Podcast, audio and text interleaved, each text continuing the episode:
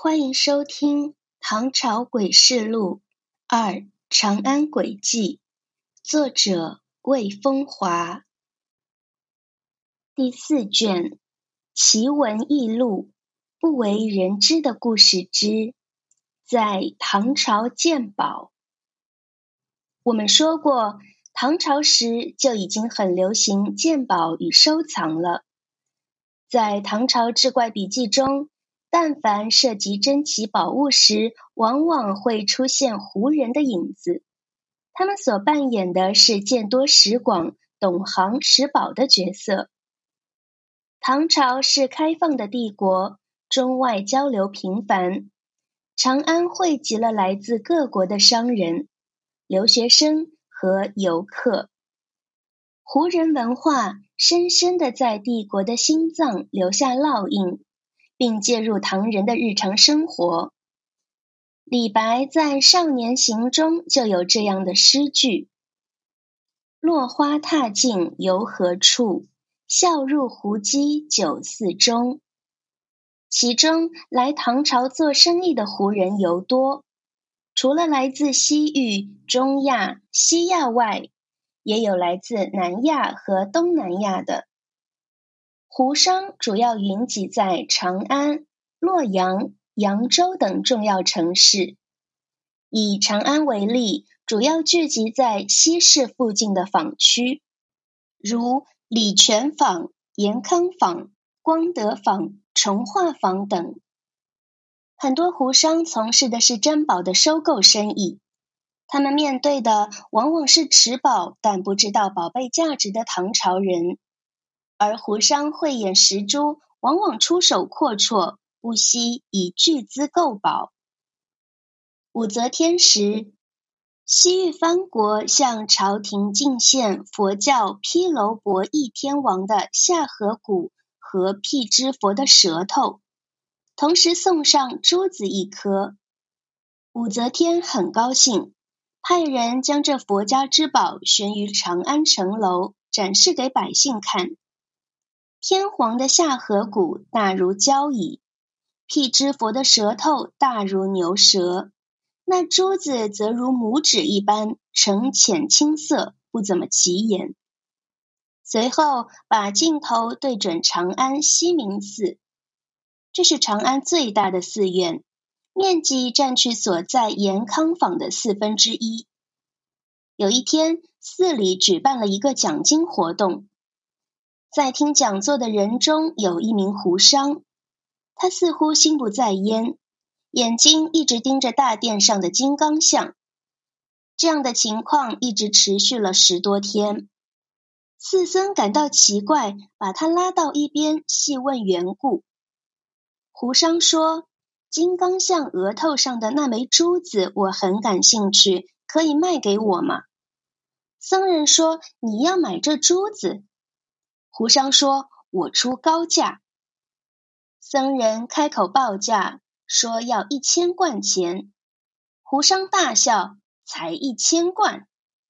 僧人似乎觉得自己要低了，于是一路涨价，最后以十万贯钱敲定。胡商得到珠子后，迅速踏上西归之路。西明寺僧人觉得此事蹊跷，就禀报武则天。后者很吃惊，下令追捕胡商。正如我们所猜测的那样，胡商所得是西域藩国随佛骨一起进献的那颗本不起眼的青珠。当时展示活动结束，武则天并未在意该珠。将其赐予西明寺，寺院僧人将该珠镶嵌在金刚像的额头上。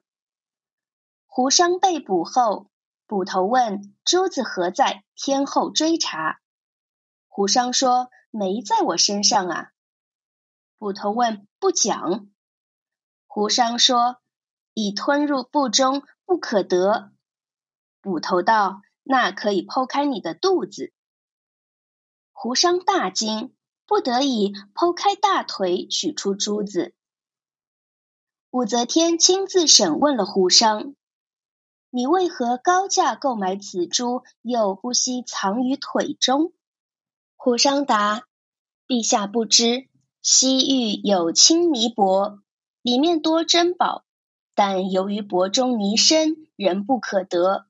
但若将此珠投于钵中，淤泥就会变成清水，珍宝即可得。据说青泥珠一直到玄宗时代还被收藏于大内府库，后来丢失于天宝十四年的安史之乱。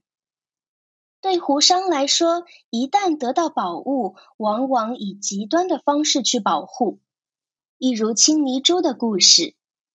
类似剖肉藏珠的故事还有一例。一胡商在陕西扶风县某小客栈外发现一块看上去很普通的石头，随即判断石中有奇珠，于是购买该石。开石后果得一颗珠子，胡商剖开腋下，将其塞入肉中。遗憾的是，跟青泥珠故事中的胡人一样，他最终还是没保住自己高价购来的宝贝。这便是有点赌石的意味了。胡商得到珍贵的金寸珠后，航海归国，船在海上遇沉，船主知是海神所保，便艘船上无宝可寻，于是想沉溺胡商祭海。胡商很害怕，只好剖开腋下，取出宝珠。海神的巨手遂出现在海面，取珠而去。在唐朝，与青泥珠并称的还有清水珠。最初得到它的是一个叫严生的人，他由汉南县山，发现一枚大小如弹丸的、闪烁着黑光的珠子，视之洁澈，清若冰烟。后延生由长安，在春明门碰到一位胡人，胡人说。衣囊中有奇宝，求一件。严生就把黑珠掏出来展示，胡人捧之大喜，此天下之奇货，愿以三十万为价。严生好奇，这珠子有什么妙用，值得你花那么多钱买？胡人说：“我是西国人，此珠乃我国之宝，称清水珠，放置浊水中。”水沥清见底，自丢失该珠后，我们那里的井泉都变浑浊了，国人也都得了病。我越海于山来大唐，正为寻找该珠。胡商高价购宝，却被武则天和海神扣下。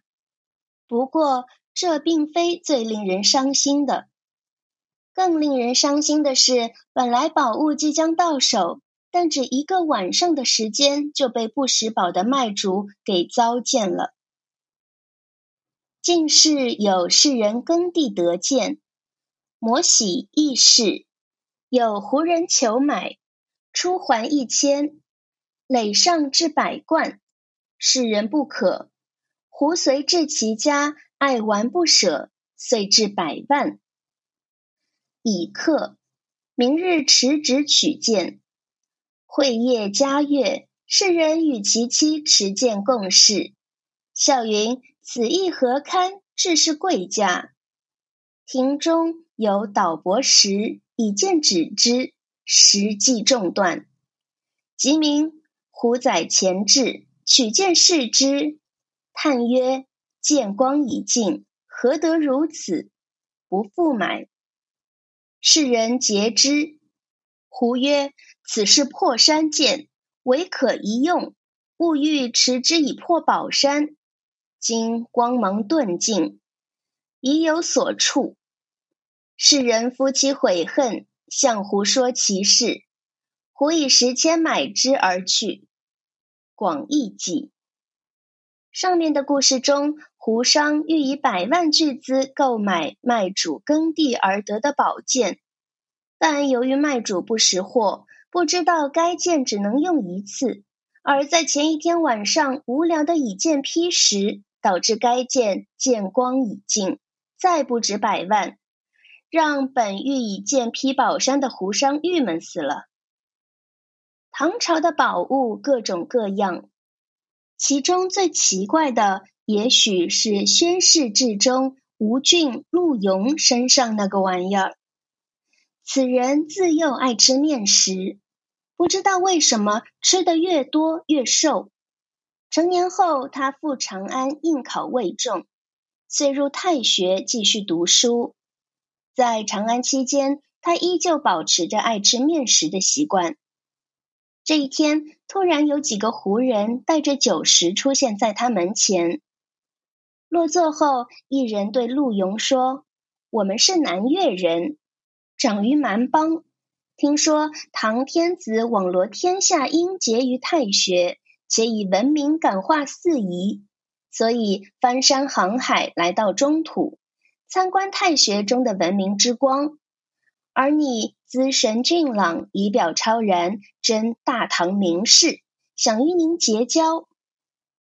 陆游说：“我有幸就读太学，但没什么特别能耐，又如何配得上您的抬爱？”说罢，为群狐设宴，甚是欢畅。十几天后，这群胡人又来了，带着贵重的丝绸和黄金，赠送给陆游。陆游有一丝怀疑，认为他们别有所图，拒之不受。为首的胡人说：“您生活在富足繁荣的长安，却面有饥寒之色，所以赠送了这些东西给您。我们只是喜欢与您交往，请不要有怀疑。”陆勇只好接受馈赠。胡人走后，陆勇把这件事告诉同学。有同学指出，胡人好利，即使微小如盐米，也不惜相争而残杀，怎么会平白无故的送你黄金和丝绸？而且太学中学生很多，为什么不送给他们，而要送给你呢？其中定有不可告人的目的。为安全起见，你还是到长安郊外住一段时间吧。陆游觉得有道理，就隐于长安郊外的渭水边。只过了一个月，那帮胡人又出现在门前。陆游大惊，他不明白这些胡人是怎么找到这儿的。为首的胡人笑呵呵地说：“您住太学的时候，周围人太多，有些话不好说。现在您偏居郊野，正合我意，当一宿为快。”其他胡人附和道：“对，太对了。”陆游没办法，只好请他们入座。为首的胡人拉着陆游的手说：“我们来这儿并非偶然，而是有事相求，希望您答应。我们所求的对您来说没什么害处，对我们则有很大好处。”陆勇说：“请赐教。”为首的胡人说：“您是不是好吃面食？”陆游说：“对，怎么了？”为首的胡人微微一笑：“那就好。其实吃面的并不是您，而是您腹中的一条虫子。现在我给您一粒药丸，吃了就会把虫子吐出来。您把这条虫子卖给我，况且您吐出了它，对您身体健康也有好处。”腹内有虫，陆游一皱眉。如果真如君所说，又有什么不可以？为首的胡人取出一粒药丸，呈紫色，叫陆游服下。说来奇怪，没多大功夫，陆游就真的咳出一条二寸多长的青色虫子，状如蝌蚪。为首的胡人看到后大喜。所谓。胡人出一粒药，其色光紫，命耳之。有青，遂吐出一虫，长二寸许，色青，状如蛙。胡人曰：“此名消面虫，食天下之奇宝也。”陆游说：“您怎么认得这虫子的？还知道在我腹中？”为首的胡人说：“我等旅居长安。”专寻四方之宝，有一天突然发现长安上空宝气冲天，仔细一查，宝气来自太学，于是前去探望，还未来得及把事情说明了，您就转移了住所。后来我们看到宝器又出现在渭水上空，于是寻访至此。说起此虫，它吸收了天地中和之气而生成，天性好吃面。因为麦子秋天种植，转年夏天才熟，正好承受了四季之气。不信的话，您可以取面来一试。陆勇很好奇，取来一斗多白面，那小虫子很快就将其吃完。陆勇觉得很有意思，问：“此虫有什么用处？”天下奇宝往往都吸收天地中和之气。一如此虫，而此虫又可谓宝中之宝。有它在手，那些一般的宝物便不在话下了。为首的胡人说罢，将虫子放进竹筒，又将竹筒锁进金盒，叫陆勇藏于寝室。明日我们会以重金购买，请勿食言。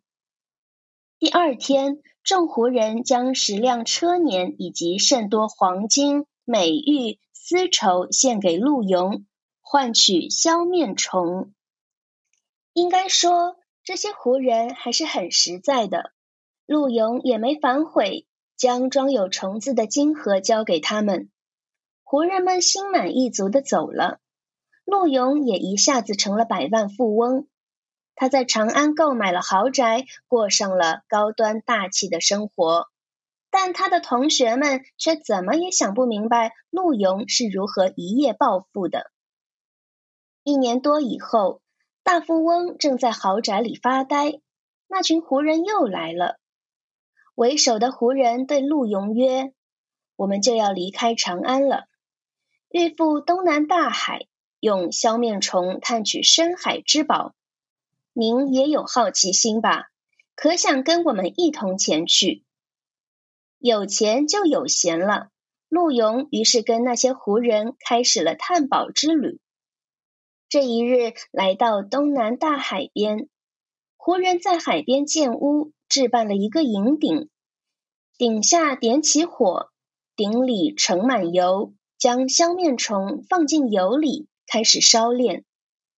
第七天晚上。胡人叫陆游来到海边观看，没多长时间，就见海中波浪翻滚，出现一个身着青衣的童子。童子手捧圆盘，盘中有珍珠无数，献与胡人。胡人大声呵斥，好像对所献之物并不满意。童子很害怕，退回海中。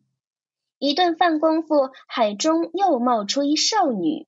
手捧紫玉盘，里面有个头更大的珍珠数十枚，献给胡人。胡人破口大骂，还是不满意。少女只好捧盘而归。随后，一仙人模样的长者手捧卷册，卷册中含有一珠，该珠直径三寸左右，闪烁出耀眼的光芒，一下子把大海上空照得透亮。胡人笑着接受了宝珠，随后对陆勇说：“老弟，天下至宝今已得到。”胡人叫手下熄灭火焰，不再烧炼鼎中的消面石，将它重新收进金盒。奇怪的是，虽在油中被炼了很长时间，但那虫子依旧活蹦乱跳的。在陆勇的注视下，胡人将仙人所献之珠吞下，拎了一个大袋子，说：“陆君，你现在可随我入海取宝，不用害怕。”陆勇半信半疑，他拉着胡人腰上的佩带，随其潜入大海。大约因为胡人吞下了宝珠，所以海水自动朝两边分开，水族都躲得远远的。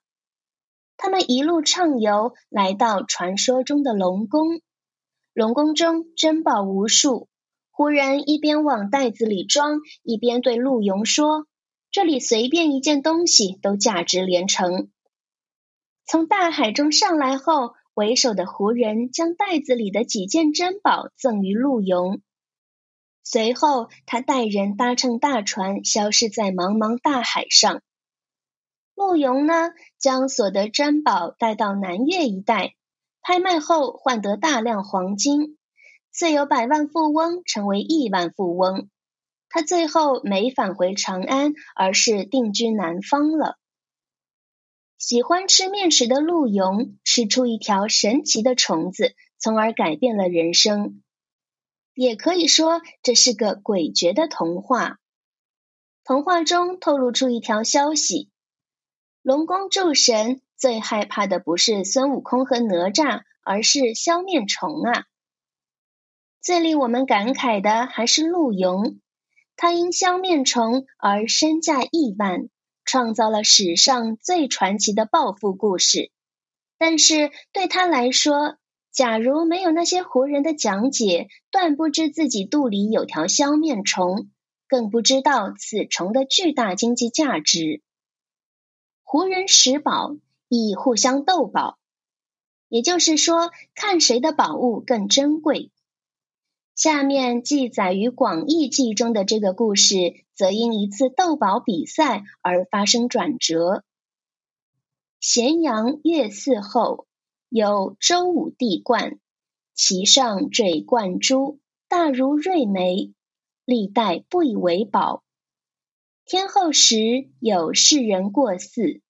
见珠系而取之，天大热，至四门一一，以敌果珠放金刚脚下，应望收之。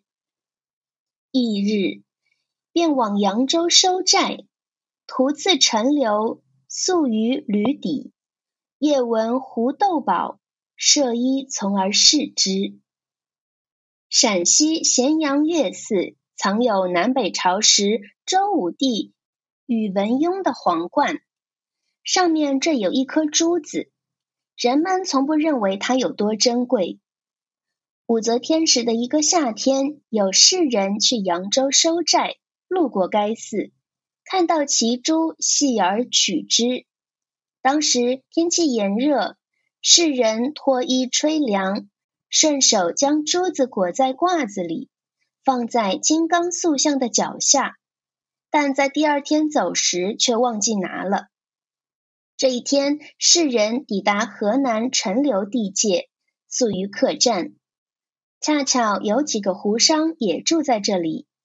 晚上无事，他们进行了一次斗宝比赛。按史上记载，唐朝时身缠万贯的胡商经常聚在一起斗宝，比拼财力。画家阎立本曾画过异国斗宝图，斗宝比赛自然吸引了客栈里的人，大家都来观看，当中也有我们的主人公。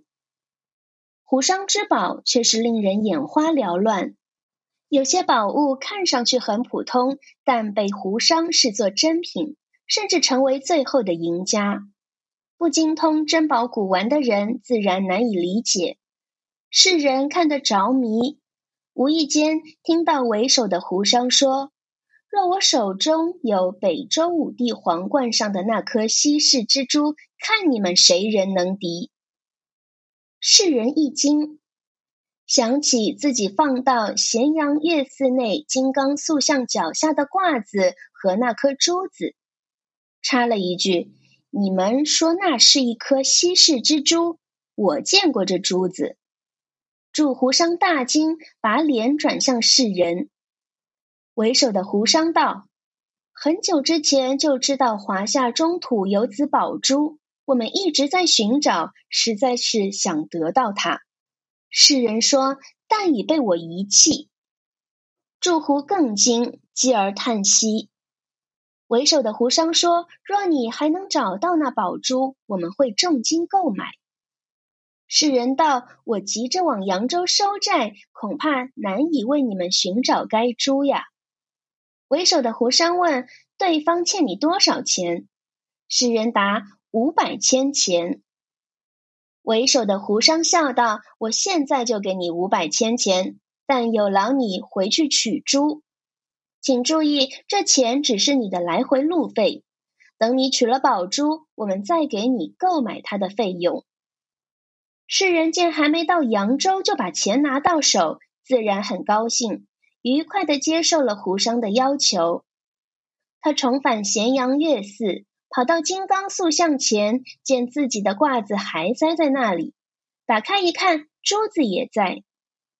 世人再次返回陈留客栈，将珠子交给胡商。胡商大喜，大摆宴席，饮乐了十多天，祝贺得到天下奇宝。当然，这时候双方还没谈价钱。宴会结束后，为首的胡商问世人：“你打算卖多少钱？”世人想了半天，鼓足勇气报了一个心目中的天价。一千贯钱吧，为首的胡商笑：“你竟如此羞辱此猪，我们给你五万贯钱。”随后祝胡商集资将该猪买下。世人大吃一惊，这颗小珠子真的值这么多钱？为首的胡商说：“当然，不如你跟我们走，看看它的神奇用处。”世人跟随胡商启程。来到海边，上大船，在船上，胡人架银锅，将提壶即酥酪油倒入里面，煮得滚烫沸腾。随后以金瓶盛珠，将其放置在酥酪油中继续熬。同样是七日后，海上掀起浪潮，有二老人及随从数百人自海中出来。持无数宝物献给胡商，要求赎回自己的东西。为首的胡商不肯。几天后，他们又带着更贵重的物品来赎，宝物渐渐堆积如山。胡商依旧不答应。那些人哀求了一个多月，仍未说动胡商。后来有一天，那些人散去，海中涌出两名龙女，美丽无比。双双投入盛有珠子的金瓶，与那珠子合为一体，变成油膏。世人奇怪，问：先前从海中来的二老人说要赎东西，赎什么呢？为首的胡商道：我们的珠子是天地间之奇宝，要用两名龙女卫护。那二老人乃是龙王，欲以宝物来赎其女。我的目的是超凡成仙，岂会为世间俗妇所动？说完，他将瓶中油膏涂在脚上，大喊一声，遂离船升起，于海面上凌波飞步而去。船上的其他胡商大不平：此珠乃我们一起购买，你为何独享其利？就这样走了，我们又怎么归还故国？在海上飞行而步的胡商高声道：“尔等可将瓶中所剩油脂涂在船帮，如此即可顺风还家。”故事的结局是，船上的胡商将所剩不多的油膏涂在船帮上，船就真的快速飞渡起来。至于踏海而行，最终消失在茫茫海平线上的胡商去了哪里？没有人知道。我们的主人公那位世人呢，似乎也跟着胡商去了一个遥远的异国。从上面的故事中可以看出，虽持宝人不知道手里东西的价值，但胡商往往以实相告，几乎没有欺诈行为。相比之下，下面这名来自新罗的僧人就不那么地道了。王顺山在陕西蓝田。上有悟真寺。贞观年间，一僧夏夜无眠，由于附近的兰溪，兰溪潺潺，岸边花木扶疏，映照当空，景色甚美。走着走着，僧人忽闻有人在诵读《法华经》。《法华经》为大乘佛教最著名的典籍。由东晋十六国时的高僧鸠摩罗什翻译成汉语后，在唐时与《金刚经》并驱，广为流传。其大致要义是：一切弟子都有修行成佛的能力，而佛无处不在，无时不在。悟真寺僧人听到有人诵读《法华经》后，便其声细且远，不知在何处。四周遥望，方圆之内视野所及，寂然无人。该僧有些害怕，跑回寺院，将此事告诉群僧。第二天晚上，大家一起来到兰溪，侧耳倾听，又闻诵经声。再细听，声音竟来自地下，在岸边的一块岩石旁。众人互视，无不恐惧。有胆大者建议连夜掘地，看个究竟，但被阻止。阻止者建议先做记号，明天再挖不迟。第三天，大家扛着铁锹来到昨夜做记号处，住持也来了。在他的指挥下，众僧一阵猛挖，掘得一具骷髅。骷髅年代久远，其形枯然，唯独嘴唇部位有肉，颜色鲜润，一如生人。再细看，里面竟还有舌头，正是他在深夜诵经。众僧无不惊异。建议将其就地焚毁，因为他们认为那是妖异作祟。但是住持深具慧眼，认为会念诵《法华经》的骷髅是无价之宝，会给该寺带来巨大的声名和效益。于是他命人将其带回寺内，装进石盒，安放在千佛殿西堂下。从那以后，每日入夜之后，总会听到念诵《法华经》之声在寺内轻轻回荡。这条消息惊动了长安百姓和贵族，每日前来该寺参观的人众多，不仅为悟真寺带来了盛名，还带来了颇高的经济收益。一时间，悟真寺的骷髅宝物尽为人知。为了不使宝物出现意外，寺院派了专门的队伍对其严加看管，一般人是进不了钱的。转眼到了玄宗开元年间，这一日，悟真寺接待了一名来自新罗的僧人。该僧自称是来大唐留学的，请求客居寺内。在当时，来自域外的留学僧人很多，往往寄居在长安、洛阳等地周边的寺院。所以，悟真寺住持很痛快的答应了新罗僧人的请求。新罗僧人住下后，每天向寺内僧众请教佛法。渐渐的，大家开始信任他，把他当成寺院的一份子了。谁知一年多后，悟真寺的骷髅宝物突然失窃。贞观中有王顺山悟真寺僧，夜如兰溪。忽闻有诵《法华经》者，其声仙远。时星月回灵，回望数十里，去然无睹。其僧惨然有惧，即至寺，且白其事于群僧。明夕聚于兰溪听之，乃闻经声自地中发。于是以标表其所。明日穷表下。得一颅骨在击壤中，其骨槁然，读唇纹与舌鲜而且润，遂持归寺，乃以石函置于千佛殿西轩下。自是每夕常有诵《法华经》声在石函中。长安侍女观者千数。后新罗僧客于寺，仅岁余。一日，四僧径下山，独新罗僧在，遂窃石函而去。四僧即其往，已归海东矣。时开元末年也。宣誓至，当然是那个新罗僧人所为。实际上，如果进行推断的话，可以认为这是一个有预谋的盗窃事件。新罗僧人入悟真寺就是冲着宝物来的，他伪装的太成功了，欺骗了所有人。当这一天，寺内众僧下山参加一个活动，而让他留守寺院时，他趁机溜入千佛殿西堂下，将装有骷髅宝物的石盒窃走。